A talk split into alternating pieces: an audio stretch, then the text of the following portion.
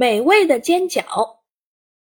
小作者戴泽淼，二年级。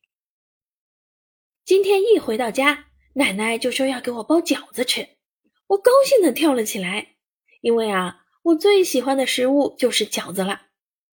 只见奶奶把买来的五花肉切成片，剁成肉末，撒上盐、糖、淀粉、胡椒粉等调料，用力的把它们搅拌均匀，做成饺子的肉馅儿。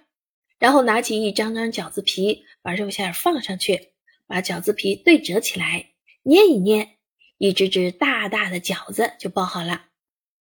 奶奶把包好的饺子放进早就热好油的锅里，煎成金黄色，再放入热水，盖上锅盖，等着水烧干了，一锅香喷喷、热乎乎的煎饺就出锅了。一眼看上去就像一只只金元宝似的。奶奶的煎饺不仅好看，还特别好吃。我顾不上烫，赶紧咬了一小口。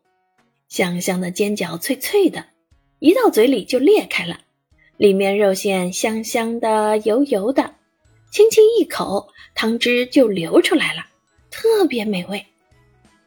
今天能吃到奶奶做的煎饺，真是幸福的一天啊！